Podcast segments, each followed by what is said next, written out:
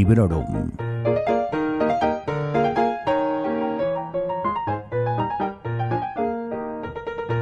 Hola a todos y a todas.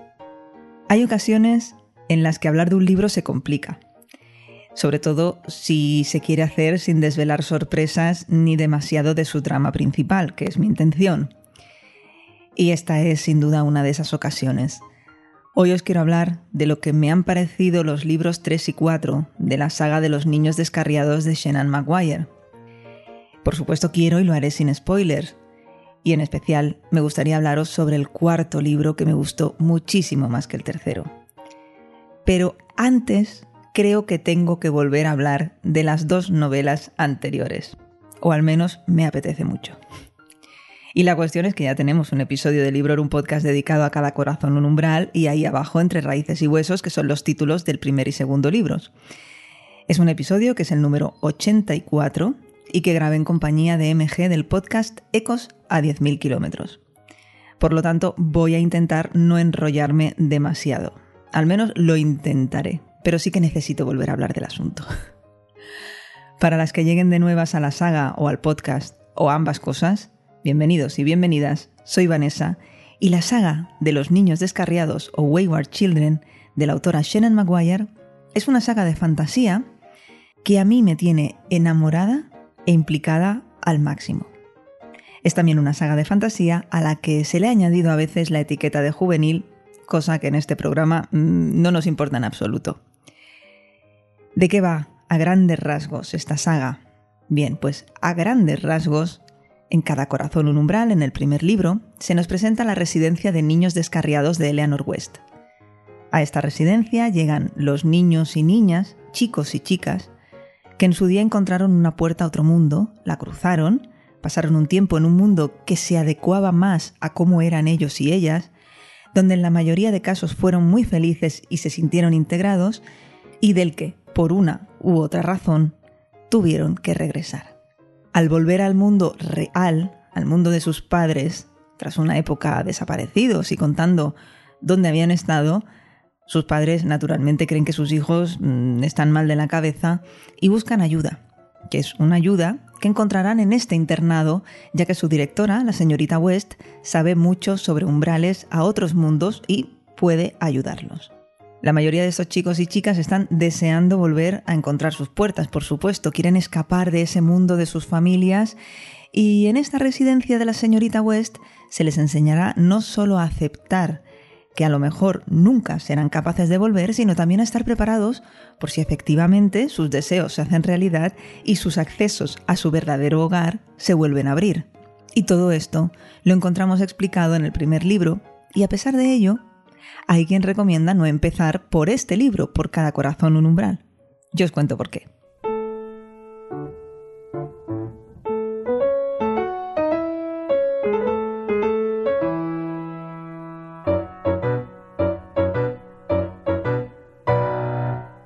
Obviamente podéis seguir el orden de publicación, pero podéis seguir también otras recomendaciones de quienes abogan por hacerlo diferente y no me cabe duda alguna de que disfrutaréis de ambas formas.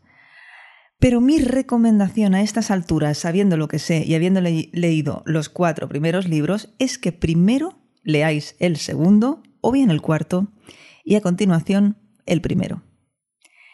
En cada corazón un umbral se nos presenta la residencia, al profesorado, algunos chicos y chicas y se nos explica cómo funciona ese universo creado por la autora que contiene varios mundos, mundos sin sentido, lógicos, malévolos y benévolos. Es como si se tratase de una brújula, norte-sur, este y oeste. A su vez, estos cuatro puntos de orientación tienen otras muchas subdivisiones que ahora no entraré a detallar porque nos vamos a las dos horas de programa. Y aunque yo disfruté a tope de la lectura de esta novela sin saber nada de nada, sí que he leído por ahí otras opiniones, y no pocas, que insisten en que hay demasiada información acumulada, que hay demasiados personajes, y que el resultado es confuso y que parece que lo que se está explicando se explica de una manera demasiado superficial y mm, con mucho, mucho, mucho material. Y como me parece algo razonable que decir, y tras haber leído los tres que le siguen, pues sí, yo os recomiendo empezar, por ejemplo, por ahí abajo entre raíces y huesos, que es el segundo. Y así, pues quizá no nos vamos a empezar una saga por el cuarto libro que comprendo que se puede hacer extraño. Si empezáis por ahí abajo entre raíces y huesos, conoceréis a las gemelas Jack y Jill, y las conoceréis incluso desde antes de su nacimiento para saber qué tipo de padres tienen, veréis cómo las crían, cómo las educan, y tenéis el contexto en el cual se les aparece su acceso a su hogar, a ese otro mundo en el que se encuentran a sí mismas y pueden ser lo que ellas quieren ser. Y ya después podéis ver qué sucede a su regreso y cómo llegan a la residencia de los niños descarriados de Eleanor West. Esta creo que es una muy buena manera de introducirse en la saga, eso por no decir que esta segunda novela se disputa el trono de mi favorita por el momento con En un sueño ausente, que es la número 4. Hay otro tema que esto no sé si será 100% verdad o no, pero he leído por ahí que los libros impares están centrados en lo que les ocurre a los alumnos, al profesorado del internado o bien a un grupo de alumnos viviendo una aventura conjunta, ya sea dentro o fuera de la residencia.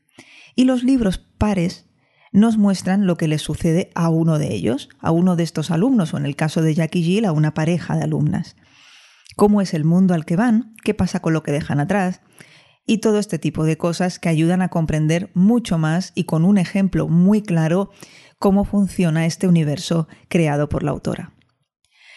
Pero bueno, creo que ya va siendo hora de que entre a hablar del tercer y cuarto volumen, así que voy a cerrar esta introducción un poco larga diciéndoos que si empezáis por cada corazón un umbral, que es lo que yo hice, pues oye, también vais a tener otra ventaja, que es que cuando hayáis determinado alguno de los otros, sobre todo creo yo que el cuarto, querréis volver a leer el primero y oye, una relectura que os lleváis que siempre está muy guay. Que esto es lo que me ha pasado a mí, por eso lo digo, que cuando terminé en un sueño ausente, inmediatamente después, y esto es literal, ¿eh? fue terminar uno y empezar otro, me fui otra vez a cada corazón un umbral y he de decir que me gustó muchísimo más que la primera vez.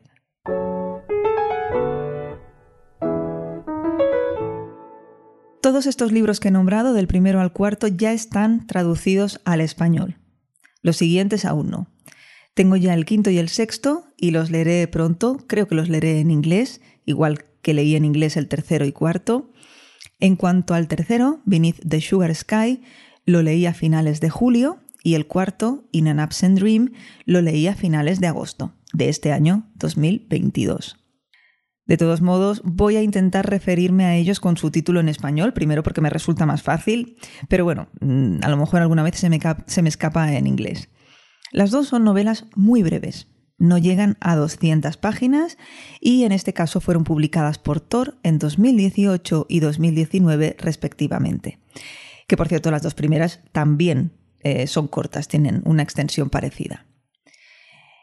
Empezando ya por lo que nos cuenta Bajo el cielo de azúcar, que ya va siendo hora, he de decir que quizá la aventura que viven los protagonistas de esta tercera novela es la que menos me ha tocado la fibra sensible.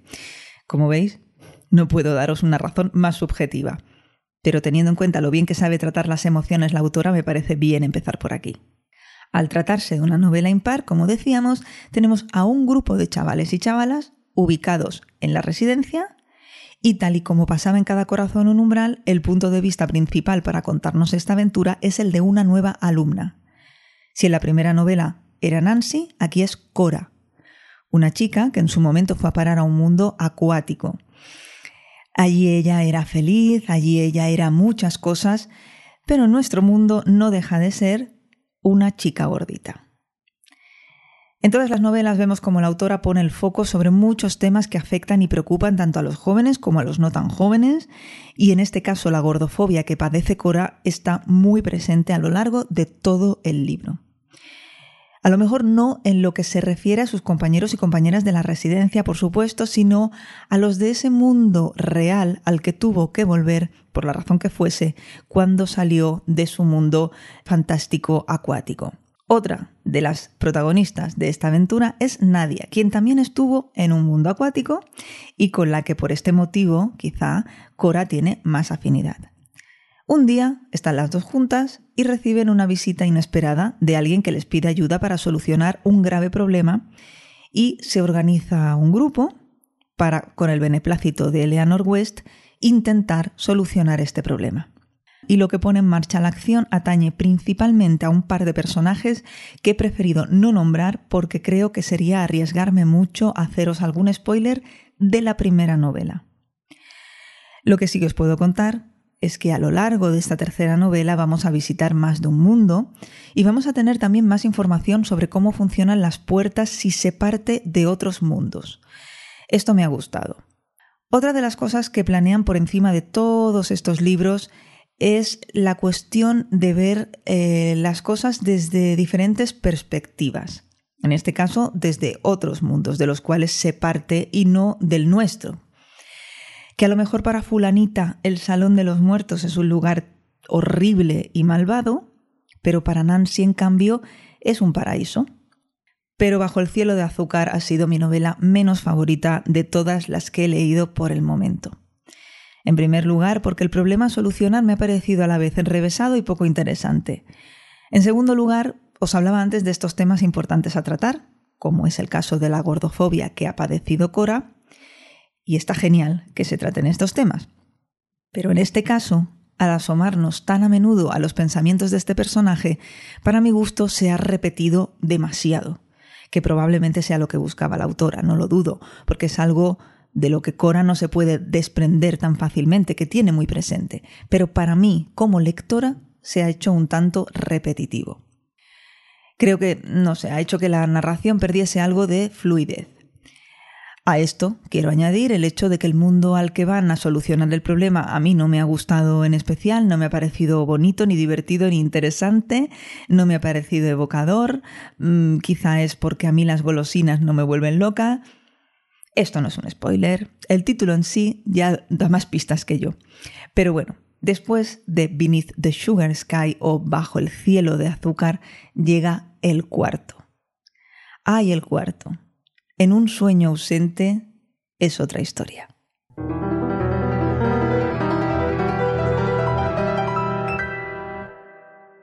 En In an Absent Dream estamos ante uno de los personajes más adorables de la saga, el favorito de muchos, me consta, y su historia os aseguro que está a la altura.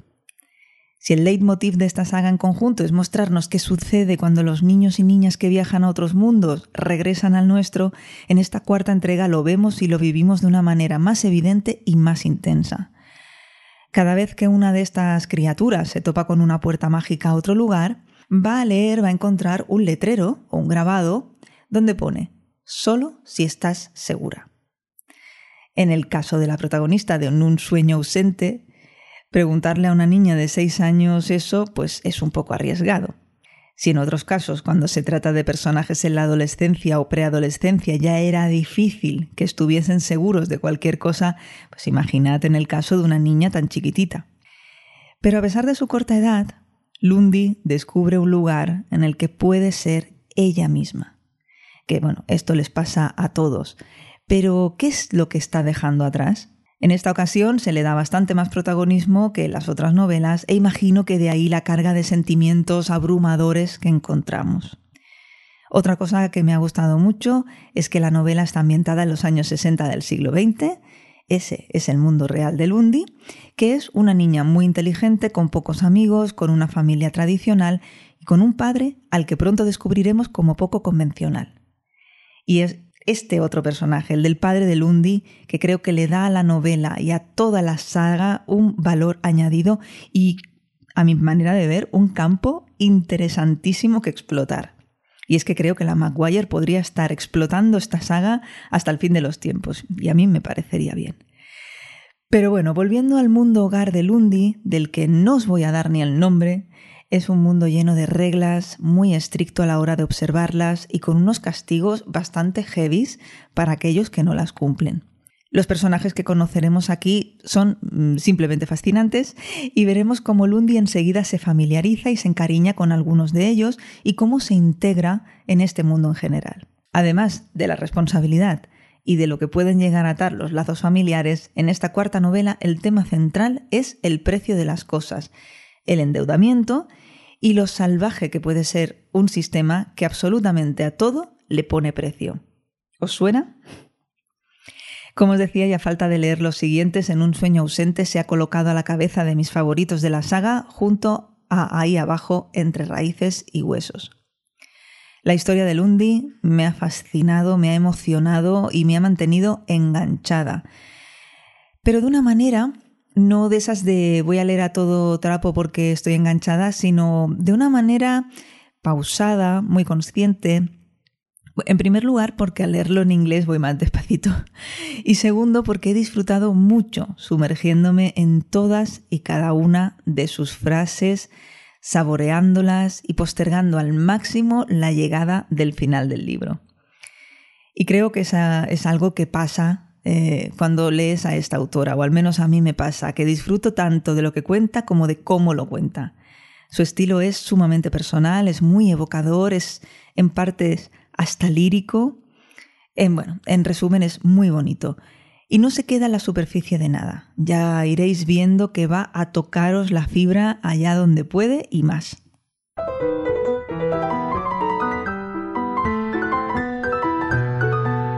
Uf. Bueno, os los vais a leer, ¿no?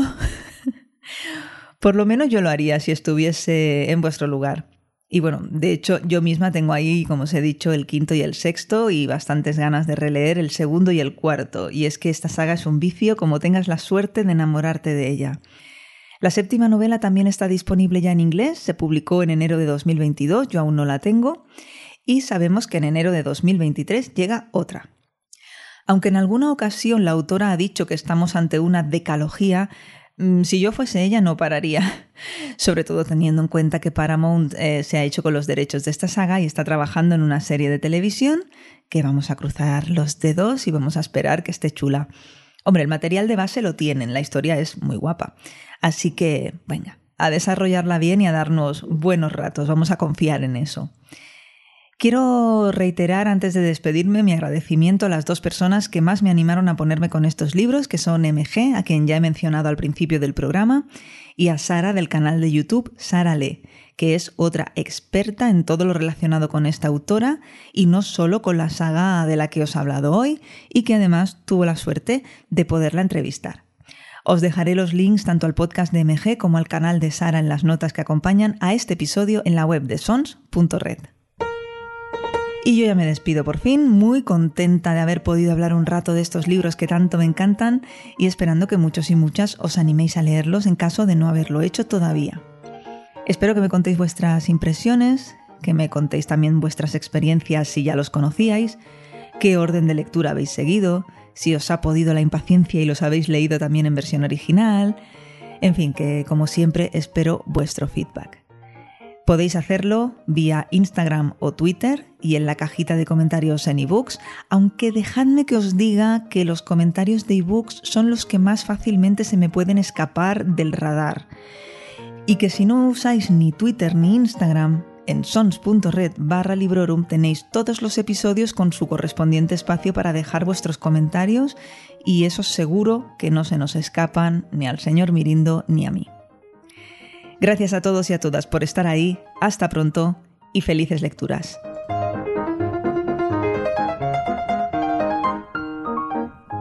Acabas de escuchar Librorum, un podcast alojado en Sons, red de podcasts. Encuentra mucha más información de este episodio en nuestra página web, sons.red barra Librorum.